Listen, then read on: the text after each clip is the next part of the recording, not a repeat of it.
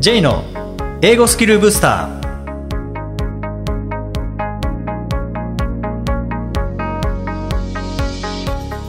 ハッピーニューイヤー J こと早川浩二です。ハッピーニューイヤーアシスタントのあきです。この番組は旅行や仕事で英語を使えるようになりたい方 TOEIC などの資格試験の勉強をしている方英語学習へのモチベーションを高めたい方にスキルアップのコツをお伝えしていく番組です。J さん今回もよろしくお願いします。よろしくお願いします。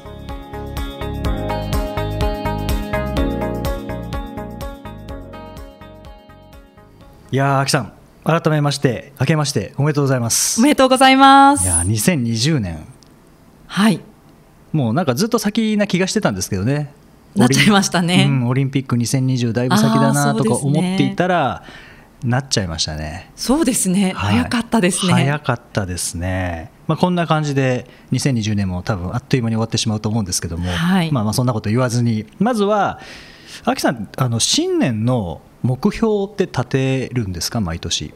ぼんやりとしたものは頭の中に一つぐらいは。はい。あそうなんですね。そうですね。ちなみにこれ聞いていいか分かんないですけど、はいはい。今年の目標みたいなのってあるんですか？今年はですねあの去年実はセミナーをやらせていただいたんですね、はい。それはその自分の勤めている語学学校でちょっと大きな200人ぐらいを相手にしたうん。セミナーをやらせていただいたんですけれどもそれをちょっとこれからも、まあ、自分の勤めているその学校だけじゃなくて、はい。他でもやっていきたいなと思っています。セミナーデビューが去年。去年の6月6月でいきなり200人、いきなり200人あその前に1回練習会をやらせていただきましたけれども、本番は200人集まりました。それを今年も続今けていくと。年もそうですね。やっていきたいなと思ってます。セミナーの練習会、まあ、僕も出させていただきましたけどね。そうなんです、はい。実はあの J さんには最初から、あのコンテンツを考えていただいたりとかかなりあの手助けしていただきました。うん。はいありがとうございました。どどうでしたか？その最初セミナー作る前と実際にセ,、セミナー作り始めて、まあ、その後。そうですね、自分だけの発想じゃなかなかあそこまでのコンテンツはできなかったなと思います。うん。でかなり J さんとあのすり合わせで内容をかなり磨き上げていったのでで本番あの実際にやってみた後にあのアンケートを取ったところ一番多かった声がいやこれだったら続けられそう。今からでも始めたいですとか、い。その行動に移したいっていう意見がすごく多くってさすがこう J さんと一緒に考えたコンテンツだなと思いました。ありがとうございます、はい。なんか無理やりそれを言わせたような。いやいやいやそんなことないです。そんなことないです。はい、まあ僕の一つの今年の目標は、まあ、そういった感じでやっぱセミナーできるようになりたいっていう人は結構いると思うので、はいでもこれ授業と違うんですよね。それは本当思いました、うん。J さんにもそれ最初からあの言われてたことだと思うんですが、もう何から何まで自分で作り上げなきゃいけないのでどんな素材を使うのかとかどのくらいの時間を使ってこのタスクをやってもらうのかとか、うん。もう全部自分次第なのでそれが一番難しかったですね。なるほど、はい。でまあ、今年の目標ということでいろいろ英語学習も含めて立てられている方いらっしゃると思うんですけども、この新年の目標とか新年の抱負って英語で言うと New Year's Resolution って言ったりしますけどね。はいでその目標の立て方 New Year's Resolution の立て方を結構英語で調べてみたらいいんじゃないかなっていう、うんこれ思うんですよね。はいで目標ってそんなに複雑に立てるものではないのでシンプルに書かれてますもんね。そうですね、うん読んでみたらあこれなんか自分の目標を英語に書いたやつかなってわかるかもしれないですね。そうですねそこをこう書いたものとその目標の立て方、えーどういうふうにすれば継続できるのかとか、うん。まあ、その辺ヒントに、まあ、日本語で読んでもいいんですけども、はい。やっぱ英語で読むともう新年からこうスタートダッシュうんできるかなと思うんですけどね、はい。ちなみになんか目標達成するとか目標設定にあたって、はい。なんかコツみたいのってアキさんありますかね？コツあの目標を立てる時ってすごくモチベーションが上がってると思うんですよね、うんはい。もうやる気満々、うんうん。だからスケジュールを立てたいしこうやることを決めたい。だけれどもそれに任せてスケジューリングしてしまうと後々できないぐらいの量になってきたりとかしてしまうのでちょっと冷静に、はい、あの客観視しながらスケジューリングするといいんじゃないかなと思います。なるほど。そうですね。その客観視の、まあ、一つがまあ、ウェブサイトで調べてみて、まあ、よく使われているのがあのスマートっていうのが、はい、これは、まあ、スマートな目標ということではなくて、えー、SMART っていう、まあ、頭文字を取ってスマートなんですけども、はい、これ簡単に言うと S, S って何でしたっけ？スペシフィック、スペシフィック、はい、これ具体的にっていうことですよね。はい、はい、で M がメジャラボメジャラボまあ、メジャーできる、はい。まあ、測れる、うん、数値化するようなそんな感じですかね。そうですね、はい、で A が achievable。achievable、まあ、 achieve できる。そうですね。達成できるっていうことですよね。うん、で、えー、SMAR が R が related related related って何ですかね？なんかこう自分の業務に関連しているのかどうかとかそれをやって意味があるのかどうかみたいなことだと思うんですよね。なるほど。もう自分に関連してそれこそ自分ごとにするっていう感じですね。ですね。はい、はい、で最後 T time bound time bound これはどういうことですかね？このいつまでに目標を達成するのかみたいなこともちゃんと決めるっていう。日付がないともういついつかいつかと思っていたら、ね。はい、2021年になっちゃうよってことですよね。そうですそうです。ですよね。はい、はい、えー、この specific, measurable, achievable, related, time bound えー、この頭文字で、えー、スマートと言いますけども、はい、結構有名ですよね。そうですね。結構いろんな本にも書かれてますし、ね、はい。であのぜひ検索するときにあのスマートゴールとかで検索していただければ、もう大量の記事出てくると思いますのでね、はい、そこで調べていただいて実際に立てた目標これが本当に SMART に沿ってるかどうかっていうのをちょっとこう見ていただくとか、はい、いいですよね。はい、はい、で今日はあのまあ、どの目標達成でも、まあ、共通していることはあると思うんですけども今回はまあもちろん英語学習にこう特化した話をしたいなと思うんですけども英語学習でもこう特に新年ってやる気出てるのでモチベーションがブーストされまくってるので 本当そうですよね。本当すごい高い目標を立てちゃうんですね。そうなんです毎日5時間やるぞみたいな 感じで立ててしまって、はい、いやいやそれ34時間1日やったらいいけどみたいな感じになっちゃうんですよね。はい。でもちろんモチベーション上がるって大事なんですけども、まあ、そこはもうちょっと現実的に考えて、うん、まあ、英語学習で、えー、やるべきこととかやるべきではないことはい、これ do's and don'ts って言ったりしますけどね、はい、do やるべきこととか don't、うん、えー、やるべきではないですね。この英語学習の do's and don'ts について今日はお話できればなとここからは思うんですけども、はい、どどうですかね？これやるべきとかってありますか？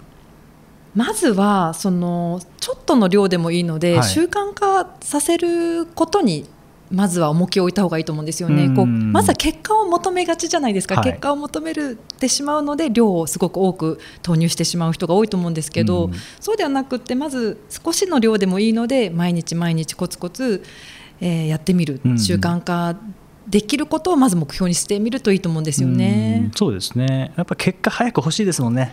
できれば欲しいと思って焦っちゃってこういろいろやりたくなっちゃうのはわかるんですけどね。語学はそうはならないですからね、はい、今日じゃ10時間やったら明日ペラペラかっていうとそうじゃないので。違いますもんね、はい、できれば毎日。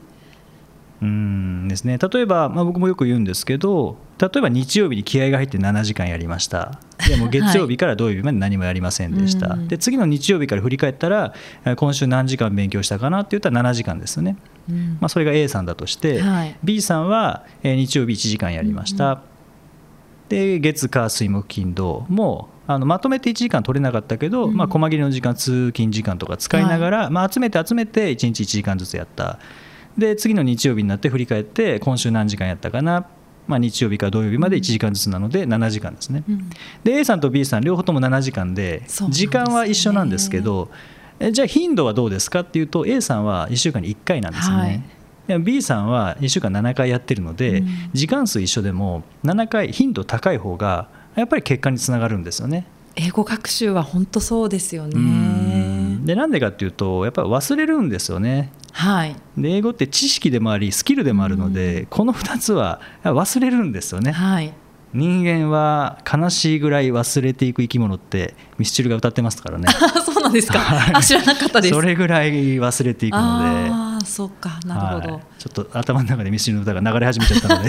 歌ってほしいですけど、はい、これは番組の最後まで僕の頭の中では それがずっと流れてると思いますけど、はい、まあまあそれはいいとしてじゃ絶対やるべきではないことっていうのは、まあ、その逆がやるべきではないことだと思うんですけど、結構みんなやりがちででも本当はやるべきじゃないよなっていうのって何かありますか？私これ一つ言いたいことあります、あのそのモチベーションが高い時にいろいろ問題集をいろいろ買っちゃう人っていませんか、僕買っちゃいます。23冊欲しくなって、はい。はい、買っちゃう。はい、でも結局それやらないと身にならないので、まあ、そうですね。あの英語力買うもんじゃないですから、ね、そうですよね、はい、なのでまず一冊でいいんじゃないかなって思うんですよね、はい、まあ、それ絶対そうですよね、はい、やっぱ積み重ねなので。まず一冊を繰り返すっていう方がいいかなってそうですね。で確かにでも一冊が分厚いとなかなか継続できなかったりとかするので、うんうん、あの学習に慣れてる方はいいと思うんですけどね、はい、でも学習に慣れてない場合はやっぱり薄い教材で、はい、しかも1日分が決まってるもの。あそれいいですね、うん、デイ1とかデイ2とかって決まってるものを使って、で毎日、はい、あのそれ以上やりたくなったらやってもいいですけど、うんうん、まあ、あえてやらない、はい、その代わりその日の分はちゃんとやりきるっていう。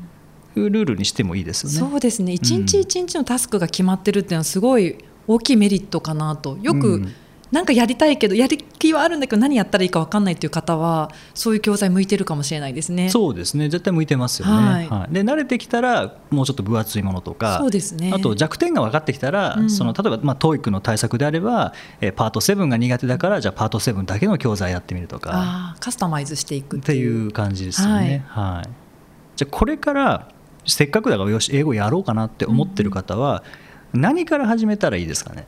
何から？はいなんでしょうね、うまず自分の力をちょっと試してみる的な感じ、うんうん、そうですね。それは絶対大事ですよね。例えば TOEIC やらなきゃいけない。でいつか受けたいけど、まあ、できるようになってから受けたいなっていうと、はいはい、それこそいつできるようになるかわからないので、うん。受ける日が来ないっていうことになりますからね。はい、そうですね、うん、まずは、まあ、でもお金はそんなかけたくないっていう場合は、うん、あの模擬テストの教材がありますからね、はい、それを一回解いてみてあそれいいですね、うん、今どこの位置なのか、はい、でできなくても全然構わないので、できなかったらできなかったでああ TOEIC っていうのはこんなに難しいテストで,、で今は自分はこの中でこの位置にいるんだなっていうのが分かるだけでも、はい。それだけでもスタート地点分かりますからねそれでゼロよりはちょっと進みますよね、うん、それをやることで。そうなんですよね。でゼロじゃないっていうところも分かると思うんですよね。あそれはそうかもしれないです。解ける問題もあったっていう、うん、そうですね、はい、でそれをその解ける問題を増やしていくのが、うん、まあ、これからであって、はい、今の時点でどのぐらい解けるかを確認するだけですからね、はい、じゃあ100問解いて20問正解だったらまあ、多少がっかりするかもしれないですけど、うん、じゃあだめかっていうとだめじゃないですからね。そうですね、うん、それがスタート地点っていうだけであって、はい、でやっていけば20が30になって30が40になっていきますからね。はい。うん。これ上達具合も後々また同じような模試をやった時に測れますもんね。そうですね。そうですね。で僕あのセミナーでよく伝えていることをお話しさせていただくと、はい、なんか始める時っていうのは基本的にサンドイッチが必要なのかなって思うんですけど、はい、まあ、パンとハムとレタスですよね、はい、この3つがあれば一応サンドイッチが成立するとい。う感じで、じゃあその3つって何かっていうと、まあ、まずパンに相当する。一番大事なものって何かっていうと、はい、やっぱり理解度だと思うんですよね、うんうん、理解できることをやらなければ絶対上達できないので、はい、でもこういう信念とかってこう気合が入っている時って難しい教材買っちゃうんですね。やりたくなっちゃうんです、ね。うん、例えば今 TOEIC で言うと、えー、250点ぐらいです。でもあのよしやるぞ英語。どうせ目指すなら800点だって800点目標の教材買って、はい、でもちろんこれできればいいんですけどもやっぱり難しいので,、で挫折につながってしまうとかあとは毎日2時間勉強しているのに正解数がなんか10問解いてあの適当にやって3問当たってるぐらいで解説読んでもよく分かんないっていうことを毎日2時間ずつやっていても力にはならないと思うんですね。はい。それであれば書いてあること全部分かるものを使って毎日ちょっとでも英語を読んでる方がよっぽど英語力高まりますからね。そうですね、うん、だからまずは理解度。それがパンパンですね。すね。はい、でハム。でもレタスでもどっちもいいんですけども、えー相当するのが、えー頻度。あーはい。さっきのですね、うん。え1日7時間やって他の日はできなかったうん。1週間に7時間。でも頻度は1週間に1回なので、はい。うんそれをなるべく本当に毎日ですよね、うんうん。細切れな時間とか使いながら毎日。でもどっかで短期集中でやっぱ長いのやってほしいんですけどね、はい。長時間取っていただきたいんですけど、まあ、難しいという場合はあの細切れでいいのでえー毎日頻度を高める。はい。そうしないと忘れちゃうので。はい。で3つ目が僕は態度、あなんかちょっと意外でした、うん、態度っていうのは？態度っていうのは姿勢を正しくとかじゃなくて、はい。え何のためにっていう。ああ目的意識。そうですね。スマートで言えば related はいはい。の R ですね、自分ごとにする。え何のために勉強してるんですか、はいはい。英語やってるんですか？っていうのが明確じゃないとうん。途中分かんないのに出会って壁にぶつかったらやめちゃうと思うんですよね。ああそうですね、うん。そこが曖昧な形だと、はいそういう時弱いですねそうなんですよね。なんかなんとなくドライブ行ってたら行き止まりになったらもう帰ろうってなりますよね。でもいや、ねドライブここの目的地ここに行くんだ箱根に行くんだってなったら行き止まりがあってもあここは行けないのかじゃあ別の道で行こうって箱根方面には行くじゃないですか。行きますね、はい。ああなるほどだからこの理解度、えー頻度、態度、理解度、頻度、態度ってこれ3つの「度」なんですよね。ねこれ1個でもかけたらもう上達しなくなるんですけど、はい。だから、え3度ですね。あでこれを3なるほどつかけちゃいけないすべて一致させなきゃいけないということで、はい。えーサンドイッチと。あうまくまとまりましたね。呼んでるんですけどね。はい。ああそれ全部本当その3つ大事ですね。うん大事だと思いますね。特に理解度が欠けたら上達しないと思うんですよね。はいはい。うん。なんとなく理解する。じゃあ次進んだ時に壁にぶち当たりますからね。そうなんですね。で語学って絶対壁ぶち当たりますよね。はい。なんか最近全然伸びないなとか。ありますね。スランプの時期。入るんですね、はい。でもそれ乗り越えたところで一気にまたぐんと上がるので,、はい。でもそれに耐えるにはどうしたらいいかっていうとやっぱり理解し理解度、うんうん。で頻度、まあ、それでもやり続ける。はい。あと何のためにっていう。そうですね、はい。あそれは黄金のサンドイッチ、黄金のサンドイッチ。ああんまり美味しそうじゃないですけどね、はい、新鮮なサンドイッチがいいですけどね。新鮮なサンドイッチでもあると思います。ははい。い、はい。ですね、ということで、まあ、英語学習 Do's and Don'ts ですね、まあ、まずは無理のない範囲で始めてみるはい。ということですかね。で英語学習に関してもこのスマートの、えーこの目標の内容っていうのはすごく参考になるので、まあ、もう一回確認しておくと、えースマートの S がスペシフィック、はい、具体的なはい。目標ですね。で、えー次が M が measurable 測定可能、はい数値化できるということですね。そうですね。どこまで進められたかみたいな、なんとなく勉強したとかじゃなくて、うん何ページ進められたみたいなのを数値化できるはい、今日頑張ったとかじゃないいってことですね。そうですね。はい、で3つ目がアチーバブ達成可能なはい。目標ということで,、そうですえーまあ、もちろんあの上を目指すっていうことはいいことなんですけど、あの不可能なぐらい遠い目標にしてしまうとちょっとなかなかこう気持ちも入らなくなりますからね。ね。はいあのちょっと背伸びしてギリギリ届くか届かないかぐらいそれぐらいがちょうどいいかもとかジャンプしたら届くか届かないかぐらい、はいあまずは確かに。ですね、はい。でその後それクリアしたらまたもっと上の目標を目指すっていう感じですね、で4つ目が related ですね、えー自分ごとにしていくとうん。いう感じですかね。で5個目が time bound いつまでにっていうやつですね。いやこれ区切らないとずるずるいくんですよね。そうなんですよね、はい。い、つか英語がペラペラにいつか英語がペラペラになりたいっていうのところ何何も入ってないですからね。そうですね。具体的じゃないし、ね。えー測定できないし測定できない。えー達成可能かどうかよく分かんペラないし。ペラって曖昧な言葉ですね。そうなんですね。で自分ごとになってるかどうかもちょっと分かりづらいしうん。いつまでがないので、あはい、そこを具体的にしていくっていうのがまずやるべき do っはい、ていうことですね。でその逆がまあ don't と。そうですね。やるべきではないこととはい。いう感じですね、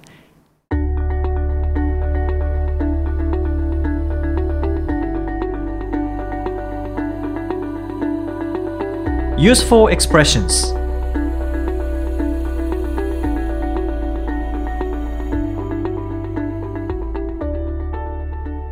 続いてはビジネスや日常で使えるお役立ち表現をご紹介いただきます。J さん今回の表現は何でしょうか？はい、えー今回は That would be great. That would be great. いいですね。っていう表現ですね、はい、はい、これ結構使いますよね。これ使いますし実は TOEIC でもパート2とかのあの問答で出てきますよね。出てくるんですよね。はい。もういいねっていうこうはい。受け入れたりこう一言添えたりする時のはい。表現として、OK とかよりも、うん。あこの人ちょっと英語ができる風にもなりますよね。そうですね。であの That's great でもいいんですけどね。そうですね。That's great よりも would を使うことでちょっと丁寧になるんですね、はい。あの英語って面白いのは過去にすることでちょっと丁寧になるんですよね。あの家庭法ですよね。そうですねもしそうだったら嬉しいです、うんうんうん。みたいな感じで,、はいそうですね。一歩引いた感じになりますよね。うんなんで Can you なんとかよりも Could you なんとかの方が丁寧っていうのはそこですもんね。はい。この That would be great っていうのも That's great よりも、まあ、丁寧な感じがするという感じですかね、そうですね。はい、他になんかこの would を使ったはい。That would be なんとかって他にも、はい。グレートじゃなくて That would be nice みたいな、nice うん。はい、でもいいですよね。はい。あ That would be fun みたいな感じもいいですよね。うん面白そうですね。はい、うんい。いですすね。いいですね。あと That would be helpful とか。あああそれいたしていただけるとありがたいですみあ、たいな。いいですね。助かります。使えますよね。そうですね。これはいいですね。That would be なんとかはいですね、結構いろんなバージョンで使えますよね。例えば相手の誘いに応じるはい。とか、明日ゴルフなんか行かないみたいな時に、ああ。That would be great いいですね。み That た would い be なとか。Great ですね。焼肉行かない。That would be great とかですあ、行きたくなっちゃいます。あ僕はならないですけど、ならないんですね。はい。はい、えー、何でしたっけ？あとはその誘いだけじゃなくて、こう相手からなんか助けてあげようか？Would you like me to help? みたいな感じで言われたときに、はい That would be great. 助かるよやってくれたら助かるっていうのをですね。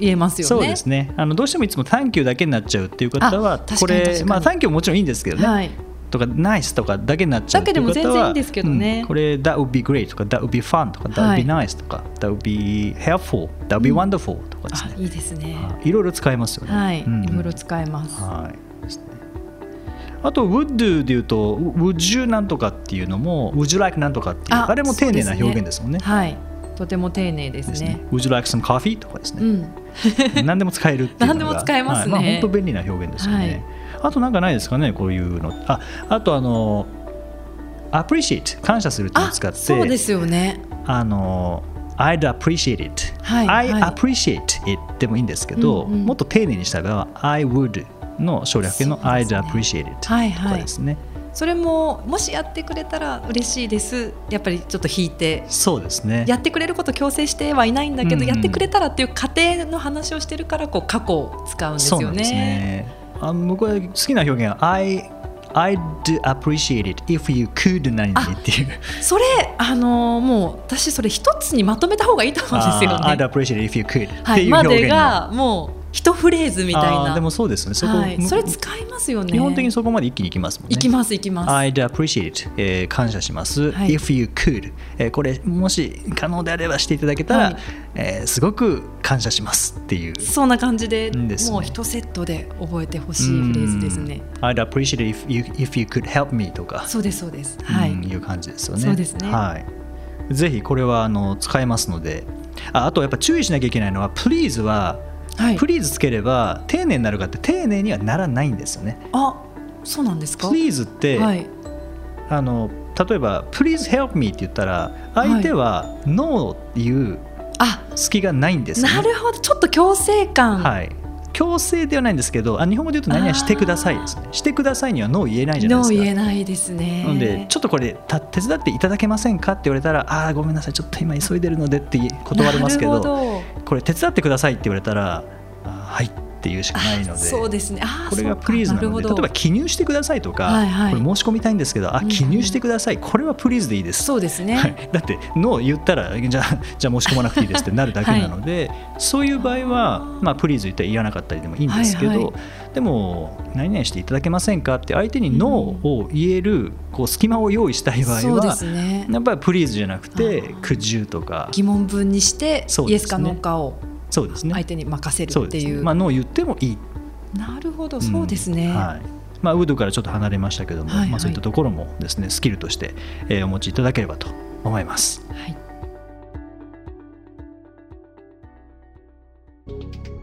第5回をお送りしました。いよいよ2020年が始まりましたね。始まりましたね。本当に始まっちゃいましたね であの秋さん新年の目標を立てられるっていうことですけど、はい、なんか初詣とか行かれたりするんですか？うちはですね毎回元旦に初詣行っておみくじを引くっていうのがおみくじ？はいいつもの過ごし方です。毎年引きます。同じ場所で。おみくじはやっぱりあの結んでくるんですか？あ実はですね、はい、私1年間ずっと持ってるんですよ。持ってる？なんでかっていうとその運勢はまあいいとしてそこになんかこう漢字1文字書かれていて、はいはい、メッセージも書かれてるんですね。で去年のあのーおみくじに書かれていたのは「磨く」っていう漢字1文字書かれていて、はい、まずは心の中の鏡を磨くこと弱い自分と対峙し真の強さの意味を知ろうみたいなちょっとこう強いメッセージが書かれているので、はい、これ時々 見返したりとかしてあいい、ね、あそうだなとか。なので結んでこないんですよね。ここに今ありますけど。はい、磨く。磨くでした。漢字一文字といえば、はい、この番組でも毎年漢字一文字っていうのをこうやってるんですよ。いいですね。はい。はい、うん、であの去年僕が漢字一文字にしたのが「え新しい」っていう字、はい、で2年前は「完成」の「完」っていう字にしたんですよね。今年もやろうかなと今ふと思いましたけども。はい秋さん今年の漢字ってなんか一一時はい今年磨く以外そうです。磨く以外でそうですよね、はいはい、私は深めるの深いっていう字でいこうかなと。正直ちょっと迷った感じもあって、はい、進むの方もいいかなと思ったんですけど進むんじゃなくて深めたいなと思ったんですね。なるほど。前ではなくて下へ行くはい、去年やったのがこう新しくこうセミナーをやってみたりとか、はい、あのポッドキャストであのアシスタントやらせていただいたりっていう新しいスタートを切ったものがあったのでそれをもうちょっと技術的に深めていきたいっていうことで深めるっていう。うん。あの進化って進むっていう方漢字当てるじゃないですか、はいはい、でも私はこう深めるの進化でいきたいなっていう。潜水艦の方ですね。あそうですね、うん。はい、深海2000みたいなのありますね。そうですね、はい、どんどん下の方まで深めていきたいな。で自分の中のシーラカンスを見つけるみたいな。どこまでたどるんですか、はい、いやそこまで行くんじゃないですか。はい行きたいなと。いいですね。深めていきたい。J さんは？僕はまあ去年新しいでまあ、新しいことをやってきたんですよね。で今度はそれを広げないといけないかなと思って。私とはまたちょっと、うん、広げるっていう字ですね。広い。広げる。はい。はい。ですねなので、まあ、今年は今までやってきたこと、まあ、去年やってきたのはもちろん英語関係もやってきましたしあとは講師養成とかもやりましたし、はい、それから、まあ、今週今回の冒頭でお話したあのセミナー作りとかのお手伝いもやってきましたし、ね、あとは、まあ、発達障害の方のこう就職支援っていうのもやりましたしあと不登校の支援っていうのは去年11月ぐらいに講演させていただいて、はいはい、これはもっとやっていかないといけないなっていう、あのメルマガ実は出してるんですけど、はい、結構不登校の方のえー、親御さん読んでいただいてで、まあ、結構メールいただけるんですけどね。あのあ、まあ、こういう時期があっても、まあ、将来がダメになったわけじゃないんだなっていうこう安心していただくのとあとはまあどうしたらいいかっていうのはこれ正解ないと思うんですけどね、はい、そうですね、はい。まあ、でもなんか少しでもお手伝いできたらな。あなるほど、はい、あともう一つですねあの2月2日にあのチャリティーセミナー、何人かでやるんですけど、はい、そのチャリティーセミナーでこれもう英語関係なく、ええ、あの自分の世界観を作っていくっていう自分の世界観。はい。ですね。いうのであのアニメって世界観ありますよね。そうです、ね、ドラゴンボールにはドラゴンボールの世界観があったりとか、うん、うん、キャプテン翼にはキャプテン翼の世界観があったりとか、はい、えー、ワンピースにはワンピースの世界観があったりとかので、うん、自分それぞれが一人一人が自分のこう世界観っていうのを持つことによって、こう悩みも少なくなるし、はい、行動しやすくなるのかなっていうのがあってそれを、まあ、世界観それぞれの世界観をこう作り上げていくっていうような、まあ、チャリティーセミナー。これチャリティー何のチャリティーか。神社復興のチャリティーなんですけどね、はい、っていうのもやったりとか。登壇される、ね、そうですね。あの2月2日なのでぜひご興味がある方はブログ等で見ていただければと思いますけども、はい、はい、ということで僕は広い広げるという字ですね。はい、私は深めるで、はい、また1年後振り返った時に、はい、広まりました深まりましたという感じで、はい、振り返ってみましょう。はい、ありがとうございます。さてこの番組ではリクエストやご感想をお待ちしております。メッセージは J さんのウェブサイト J's ブースターステーションにお問い合わせフォームがありますのでお気軽にお送りください。また毎日配信の単語メールボキャブラリーブースターの購読もおすすめです。J さん今週もありがとうございました。ありがとうございました。Alright, thank you for joining us and good luck with your English studies.